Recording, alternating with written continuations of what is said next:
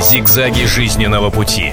Ситуации, требующие отдельного внимания. Информационно-аналитическая программа «Особый случай». Друзья, это программа «Особый случай». Сегодня уникальная программа, честно, потому что, вы знаете, ну вот я застал советское время, я сейчас листаю подшивки газет «Комсомольская правда» за 77 год. Здесь, если полистать их, можно увидеть, ну, такие достаточно избитые названия, там, а, «Письмо позвало в дорогу», а, «Нам пишут», а, «В поисках выхода», «Молодым дерзать». И периодически попадаются такие заголовки «Школа мужества», «Герои наших дней». Передо мной сейчас э, «Комсомольская правда» за 4 февраля 1977 года, где вышла статья под названием «Непобежденный».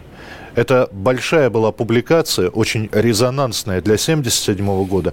И сегодня мы будем вспоминать события 1977 года, мы будем вспоминать героя этой статьи, тогда молодого коммуниста, летчика ВВС, как написано в этой статье, Юрия Козловского. Он у нас сегодня в студии – мы поздороваемся буквально через несколько минут. Я сейчас хочу, чтобы вы поняли, о чем пойдет речь, о чем говорилось в этой статье в газете «Комсомольская правда». Мы подготовили специальный сюжет – а потом я представлю нашего гостя. Имя 30-летнего капитана ВВС Юрия Козловского 40 лет назад было на слуху у каждого советского человека. Во время одного из ночных полетов Юрия Козловского в Забайкалье в марте 73-го отказал двигатель самолета. Пилот связался с землей. Командование предупредило. Чита, нужно подальше увести самолет от города. Юрий Козловский сумел, катапультировался в последний момент. При падении получил открытый перелом обеих ног. Без еды и теплой одежды он несколько дней полз по 30 градусам градусному морозу. Его нашли только через трое суток. Потом военный госпиталь, ампутация ног, 20 операций и протезы. Заново учился ходить и жить. Все это время верил не в чудо, а в себя. Он стал лауреатом премии Моресьева за волю к жизни. Думал, что сможет прожить без неба, но желание летать оказалось сильнее боли от протезов. Его история болезни – пример личного героизма, а его желание подняться в небо спустя почти 40 лет после несчастного случая просто поразительно. Юрий Валентинович Козловский у нас сегодня в гостях. Здравствуйте. Здравствуйте. А, все правильно рассказали? Правильно. Я хотел бы сейчас... А... Только тогда мне было не 37, а 30 лет. 30, а я, а 30, я сказал 30, да. Мне да. показалось 37. Да. А, я хотел бы сейчас обратить внимание, чем заканчивается эта статья. Статья Геннадия а, Бочарова, нашего публициста, работающего тогда в газете «Комсомольская правда». Вопрос, а, когда начнешь летать? И вот тогда 30-летний, э, собственно говоря, Юрий Валентинович отвечает, «А, постарайся понять, летать так, как я летал тогда, я теперь не смогу. А летать лучше не смогу, тем более. Мы с тобой знаем современный самолет, а летать хуже я не желаю. Летать хуже нельзя. И все-таки вы поднялись в воздух. Вот это, это что? Это когда вы слегка покривили душой, э, получается? Нет, дело в том, что на истребителях я, естественно, и сейчас не летаю. А, но о малой авиации я в то время вообще не думал.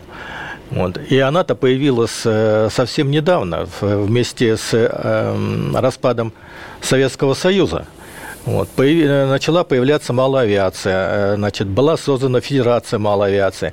Э, тогда как бы частные пилоты, появились частные пилоты, которые, э, которым дано было право летать. И, естественно, там несколько менее жесткие были условия по медицинским показаниям для того, чтобы подняться в воздух. Вот. И вот поэтому я и пришел в малую авиацию. Я хотел бы сказать, что сегодня вообще, по сути, с Юрием Валентиновичем должна была и супруга принимать участие да. в нашей программе. Она приболела, приболела немножко, да. да. Мы вам... Э, как, как ее зовут? Надежда Егоровна. Надежда Егоровна, здоровья вам крепчайшего. Выздоравливайте. Ну, я надеюсь, сегодня вот за двоих Юрий Валентинович э, будет, ну, не то чтобы отдуваться, мы просто э, пригласили этого человека, чтобы понять... Э, а вот сильно изменилась после статьи «Непобежденный» в «Комсомолке» ваша жизнь? Там ведь было потом много статей. Подвиг, э, что такое подвиг и так далее и тому подобное. Да. После комсомолки, э, да, жизнь моя изменилась. Э, то я был в каком-то забвении. Э, ну, это 77-й, в 73-м году я катапультировался, 4 года прошло. Так вот я жил потихонечку. И вот эта статья обратила на меня внимание, во-первых, общественности, а во-вторых, комитет комсомола.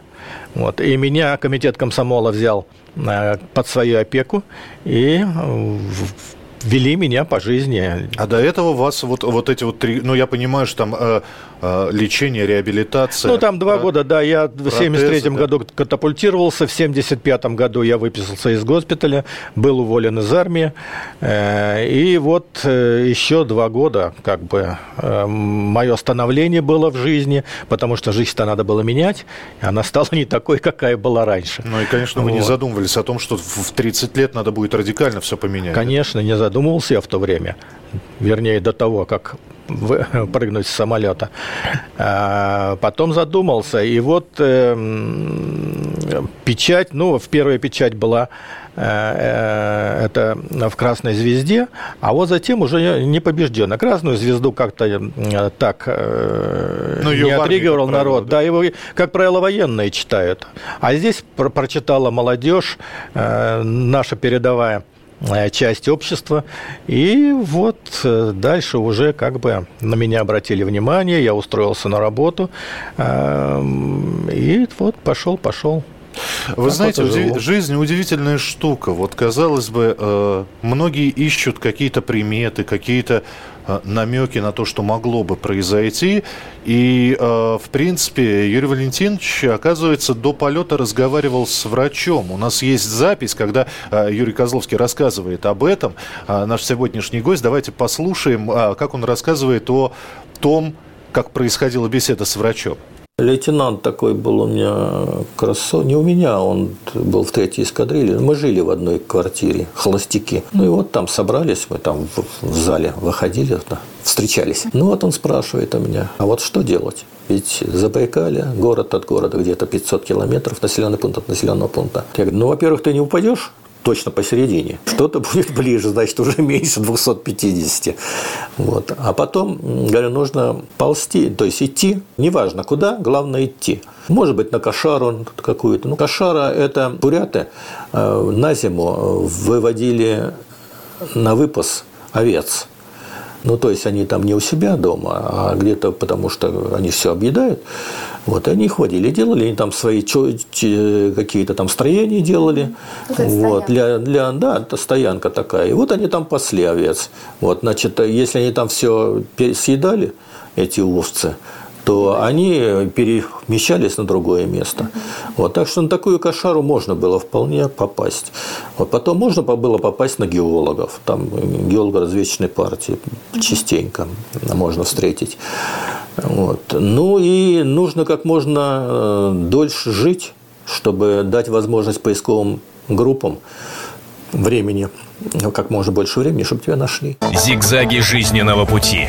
Ситуации, требующие отдельного внимания. Информационно-аналитическая программа «Особый случай».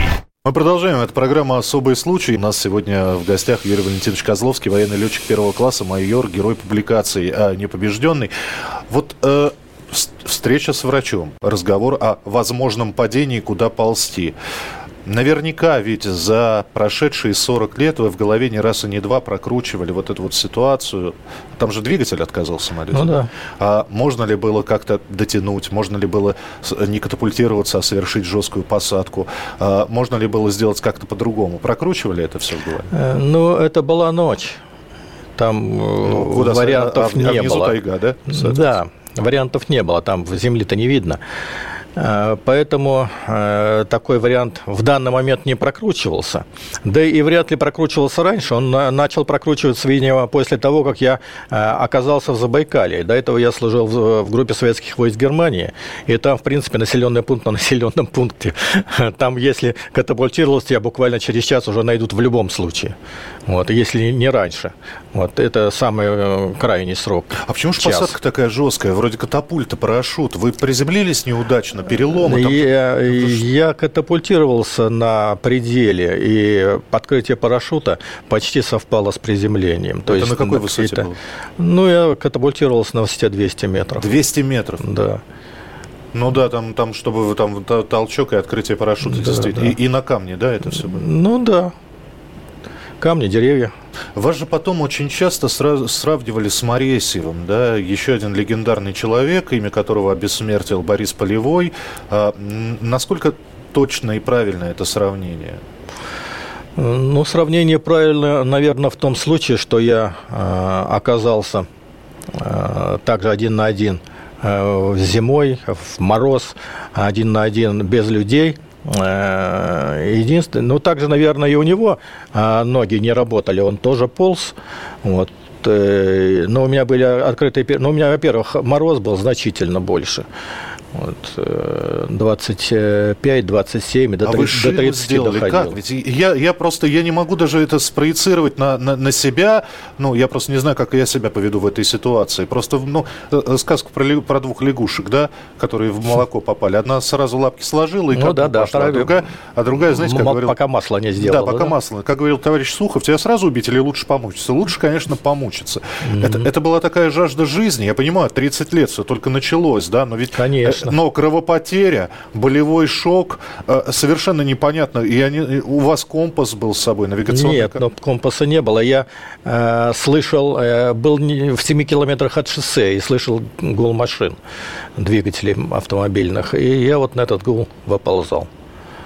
Понятно. Там хорошо, что недалеко было шоссе. Я 7 километров прополз за 3 трое суток. Вот. Ну и возвращаясь там. Но во-вторых, во-вторых, я был одет очень легко.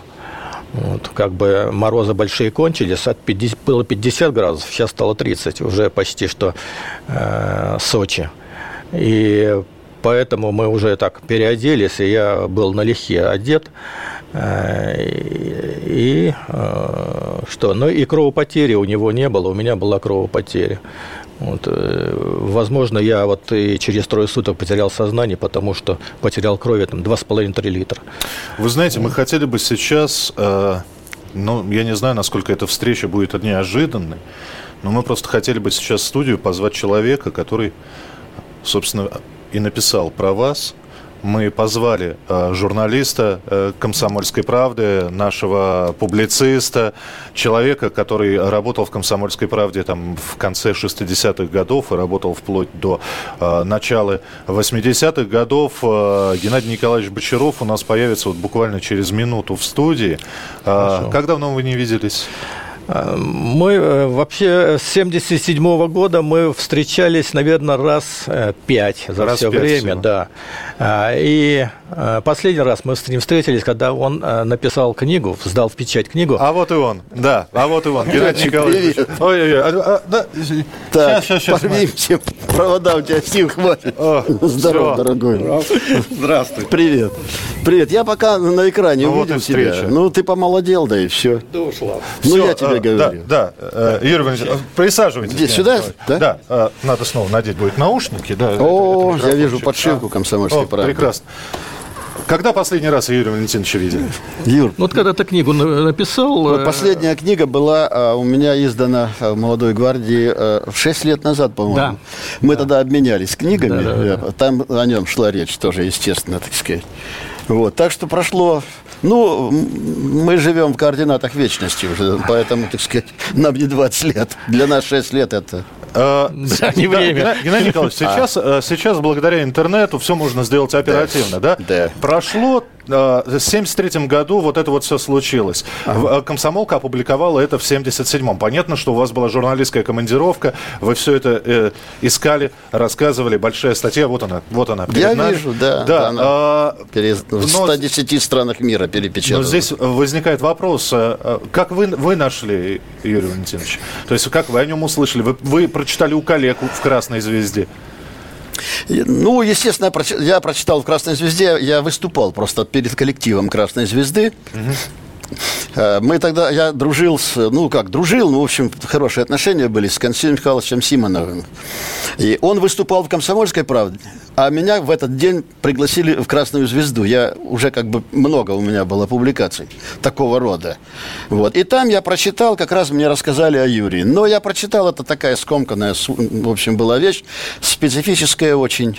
Э, по-военному. И, по-военному. Э, и э, там не было и половины деталей, которые потом мне разрешили. И в связи с этим я могу сказать, что произошел уникальный вообще случай в то самое подцензурное время, которое было, особенно особенно военная цензура, э, свирепствовала, свирепствовала. Мы отправляли в комсомолке пакет э, на пироговку там, значит, ждали месяц, приходило там все исчеркано, все такое. Когда послали вот этот материал, я его на всю катушку, после наших многих разговоров, ну, бесед да, с людьми там и так далее, когда... Но Юрий Валентинович был уже уволен из армии, да? Да, конечно, да, да. да. Но, но все вот... равно приходилось согласовывать. А, ну, это, это военный материал, абсолютно. Мы все согласовывали, но это военный в чистом виде материал. Да. Вот. И на второй день вдруг раздался звонок из военной. И э, в чем меня попросили не главному редактору, а главным был э, Геннадий, э, по-моему, Селезнев тогда, он был председателем потом Думы. Да-да. Я его сегодня его поздравил с днем рождения. Я его утром поздравил с днем рождения, да. Вот. Э, позвонили и попросили меня приехать. Я приехал, меня встретил главный цензор вооруженных, генерального штаба вооруженных сил СССР, генерал-лейтенант, не помню фамилии. Потом он письмо даже прислал еще. Он сказал, пожал руку и сказал, ни слова они не убрали, сказал, отныне вы можете обращаться ко мне напрямую, без аппарата. И таким образом образом, вот с помощью Юры и его истории этой потрясающей, все детали были сохранены и произвело, в общем, большое впечатление. Это. По данным библиотеки прошлой имени Ленина, этот материал был а, опубликован примерно в 110 или 115 государствах э, изданиях в разных государствах мира и с этим же заголовком, кроме одного случая. В одном случае было летчикам меньше – человеком больше. Вы, кстати, в своих вот этих штуках, что он повторил подвиг Моресьева, это, конечно, неправильно. Трактовка неправильная. Это по духу, да, это сравнимо, так сказать. Вот, вот эта тяга к профессии, влюбленность в нее, сила, которую он проявил и так далее. Это я не, пов, не хочу повторять то, что известно. И тысячи писем и все такое.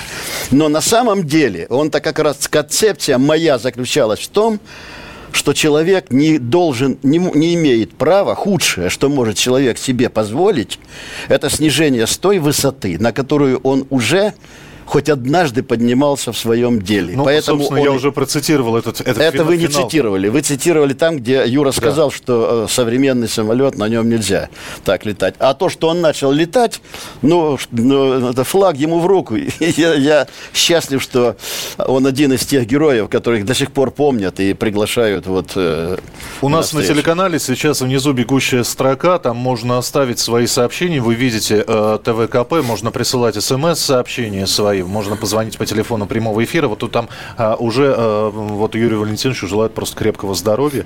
А, говорят, что прекрасно выглядите. Да, а, вы, подтверждаю. Я должен сказать, что помимо статьи «Непобежденный», а, а, нашему гостю Геннадию Бочарову, хотя какому гостю? Это я скорее здесь гость, а он здесь хозяин. Так вот, Геннадию Бочарову а, пришлось возвращаться в этом же месяце, в феврале 1977 года, а, спустя 20 дней, 3 недели. Там, по-моему, засыпали редакцию письмами, да? Ну, писем были тысячи, конечно десятки тысяч. А вот самое интересное, что я хотел бы спросить. А с врачами удалось поговорить? Ведь, э, да, подвиг, да, понятно, человек э, несколько дней в лесу, один на один, да, борьба за жизнь. Но ведь потом-то, потом, э, извините, надо было на ноги вставать, надо было... Я понимаю, что сейчас современная медицина шагнула далеко вперед, а тогда-то... Удалось ли поговорить с врачами? Я вам должен сказать, что любой, любая полоса, которую я публиковал в «Комсомольской правде» за 17 лет и в литературной газете, требовала от меня разговора не только с врачами, а со всеми буквально людьми, косвенно или напрямую причастными к тому или иному человеку. Я без этого не готовил материал. Поэтому они живут эти, и помнят об этих людях. Зигзаги жизненного пути. Ситуации, требующие отдельного внимания. Информационно-аналитическая программа Программа «Особый случай». Мы продолжаем. Это программа «Особый случай». У нас сегодня в гостях Юрий Валентинович Козловский, военный летчик первого класса, майор, герой публикации а «Непобежденный». Я прошу прощения, может быть, слегка интимно-медицинский момент. Юрий Валентинович, а, а, я не знаю, приходилось ли за 40 а, лет как-то на другие модели протезов переходить? Или э, э, это те же самые с 77 года? Нет, конечно, э, все идет вперед, все идет все вперед. меняется, конечно, все на, на, на самых современных хожу. Не наших, конечно, но Сейчас Боинг делает колоссальные. Юрий Валентинович, должен просто а, а, обязан спросить, это, это сейчас. А вот тогда, 73 год, я не знаю, каким был ваш первый вопрос, когда вы очнулись уже в госпитале, да, когда прошла ампутация, там, смогу ли я ходить, смогу ли я летать. И я понимаю, какие мысли были в голове, а как дальше жить. А, тяжело все было? Я, я, опять же, я не могу это пропустить через себя, не дай бог, но Хотелось Но, бы услышать э, ваше. То, что я останусь без ног, я был готов уже к тому, к этому уже на, на следующие сутки. На следующий день, когда я был еще в тайге, э, когда были обморожены ноги, они были синие, э, значит, текла кровь кругом, то есть движения пальцев уже не было. И я понимал, что ампутация будет. Вот. И вот тогда, кстати, я вспомнил Моресева и э, подумал, что ну вот человек ходит же, э, человек живет полной э, грудью, живет полной жизнью, но, наверное, я так смогу. Вот. и наверное, когда я был в госпитале, когда мне предложили ампутацию, вот, то есть просто э, мой лечащий хирург, э, ну, он был э, ведущий хирург, или начальник даже хирургии первый был в Чеченском госпитале, он пришел и сказал, Юра, значит, такая ситуация, у тебя началась влажная гангрена, медлить нельзя, нужна ампутация. Вот. Я говорю, и что, ничего сделать нельзя? Он говорит, ну, к нам летит сейчас из э, Ленинграда полковник Орлов. Э, будет э, примерно через час, если позволит погода. Вот через час я к тебе подойду. Вот через час он ко мне пришел и говорит, что значит, самолет сидит в Новосибирске, Орлов при, прилететь не может, потому что нет погоды. Вот, надо решаться. Я говорю, давай. И тоже принесли лист бумаги, написали, не я писал, они сами написали, что я э, с ампутацией согласен. И единственное, что меня попросили расписаться, но у меня руки тоже не работали в то время.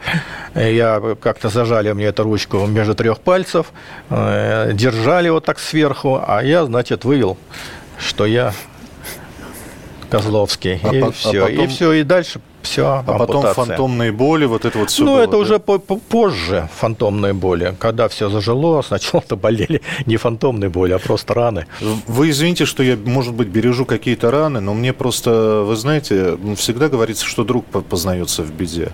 И когда пришлось менять жизнь, я знаю просто нескольких людей, у которых были менее сложные ситуации. От них отворачивались знакомые, уходили друзья, иногда жены уходили. Вот стоило только человеку может быть, приблизиться к порогу, от которого надо срочно уходить.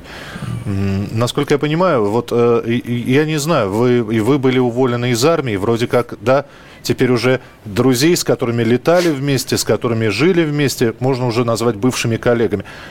Был такой или все-таки никто не отвернулся? Нет, никто не отвернулся. Меня, когда я лежал в военно-медицинском академии, во-первых, сразу э, там еще в Чите ко мне стали приезжать, прилетать даже друзья стали. Вот. Не, не близкий край, э, лететь из центральной полосы в Забайкале, э, уже туда прилетали, чтобы поддержать. А когда лежал в военно-медицинской академии имени Кирова, так каждый считал своим долгом часть своего отпуска посвятить заезду в Ленинград. Э, и пообщаться со мной. То есть и эти друзья до сих пор мы общаемся. А вот, вы и даже супруг, дружим супругой тем, уже 30-летней вот вы а, уже, уже были женаты, да? Нет, нет. А, то есть это Я было... женился в 77-м, уже после непобежденного, после статьи. Но жена не была той самой поклонницей, которая прочитала эту статью и... Э, нет, она даже не знала. Нет, она знала и в школе писала сочинение на эту тему, но меня не знала. Мы познакомились случайно. Вот. И она даже первое время не знала, кто я такой. Она вот а, потом. А, а что она написала в сочинении, не интересовались? Нет, не интересовались. Геннадий Николаевич, по вашей статье писали сочинения. Ну, очень а, много, много писали, писали по многим статьям. А, и в а учебниках, ну и что?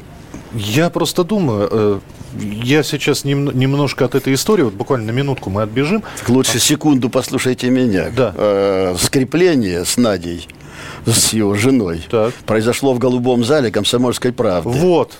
Но... Куда, а, значит... А что же вы молчите? Я привел их, а, значит... Это еще на э, улице Правды, просто сейчас мы находимся немножко в другом да, здании, да? Да, и поддержал эту идею э, бывший первый секретарь ЦК комсомола Тяжельников Женя. Он потом стал в ЦК партии, а четыре дня назад в Кремлевском дворце я с ним встречался, кстати. Вот. э, И все это, голубой зал комсомольской правды был забит буквально людьми, потому что, во-первых, все хотели на Юру посмотреть, а во-вторых, ну, жена. Вот. И как-то, так сказать, сделали свадьбу. Мы напечатали на первой полосе фотографию уже с молодой женой. Фо- Вот как это? Фото называется? Подождите, это вы позвали? а, и, и- ну, В то есть голубой зал. В голубой зал позвали вы, да? Да, да. Да, но мне там э, Тяжельников вручал Ну, э, Тяжельников, э, да. знак почета ЦК. В, самой, в самом Не ЦК, комсомольской в правде. Не в ЦК комсомола, а в, А в ком- «Комсомольской правде», в да, Тяжельников, да. Тяжельников вручал э, знак почета. То есть у вас уже 30 Комсомольский. 36 лет с Надеждой Егоровной Да. вместе? Ну, нач- начиная официально с голубого зала комсомольской Начиная с правды. голубого зала. Значит, 30, э, 30 апреля 1977 года мы э, расписались. И, кстати, э, Геннадий был у меня на свадьбе. И э, а 5 числа мая мы уже вот были в голубом зале. Уже как бы официально Как- как вот представили, да, и дали э, публикацию на первой полосе с фотографией и так далее. А потом мы с ним улетели на Кубу, Да. на А на Всемирный Кубу? фестиваль, где его э, со всех стран мира люди, так сказать, поклонялись, потому что газета «Хувентуд Ребельде» Тоже там была. Э. Естественно, эта полоса была на испанском языке опубликована. Вся Какая- Куба какая знала. газета, я? Хувентуд Ребельден, по-испански. Ну, я понимаю, да. Я, хотите, я на монгольском скажу? Ну, речь идет вот об этой. И на набережной Маликон, куда вот Мексиканский залив, откуда начинается Гольфстрим, где мы с Юрой, когда ходили, там тысячи людей знали фотографии его везде. Да, узнавали, Были, а, это всемирный фестиваль. Вот если бы эта история произошла бы сейчас, я не знаю, э, как бы, ну, я не знаю, Юрий Валентинович, может быть, был бы послом доброй воли. А как все-таки жизнь-то сложилась после 70... Вот после этой публикации, Паня, ну все, из армии уволены. Э, 33 года человеку, да, все, все, на, на протезах. Жизнь как-то нужно переделывать. пере- Что было-то? Ну вот 3, так, 5 числа мы были в комсомолке, а э, после Дня Победы, то есть 11 числа, я вышел на работу на э, машиностроительный завод имени Павла, Павла Осиповича Сухого, который выпускает самолеты. самолеты, Вот. И вот э, там э, пришел я туда, устроил меня туда, кстати, э, Ильюшин Владимир Сергеевич. Вот. э, И э, я там проработал 14 лет. Да. И от инженера-конструктора первой категории я туда стал в итоге заместителем начальника специального конструкторского бюро. Финальный вопрос. Скажите, а вы план на будущее строите? Или, или с человеком может случиться все, что угодно? Э, Повести, э, не повести. Есть планы на будущее? Я не знаю. Планы на будущее э, жить. А, В принципе, какие сейчас планы? У меня э, 70 лет. Вот, главное, Все только прора- начинается. главное проработать подольше. Потому что э, в моем возрасте и в моем физическом состоянии, я, если, допустим, у меня не будет э, а- а- этой работы, на которой я сейчас работаю, э, вряд ли появится новая. Поэтому у меня планы такие, чтобы э, как можно приносить больше пользы в данном месте, где я нахожусь. Если хочешь насмешить Бога, поделись с ним своими планами. По- да. Поэтому лучше ничего не планировать. А, Юрий Валентинович, вот за любовь к жизни, за, за то, что вы есть, а, за то, что вы действительно непобежденный и будете оставаться таким. Ну, во-первых, низкий вам поклон. Спасибо. Спасибо и за то, что выжили, и за то, что не опустили руки. Может быть, те люди, у которых есть какие-то сложные ситуации в жизни, сегодня посмотрят нашу программу и скажут, слушайте, а ничего не, не закончилось. Все только-только начинается. Жить – это здорово. Жить нужно. Жить необходимо.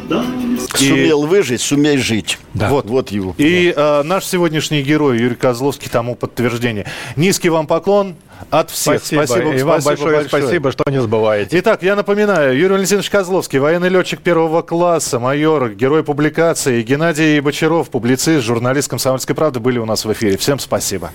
Зигзаги жизненного пути. Ситуации, требующие отдельного внимания. Информационно-аналитическая программа «Особый случай».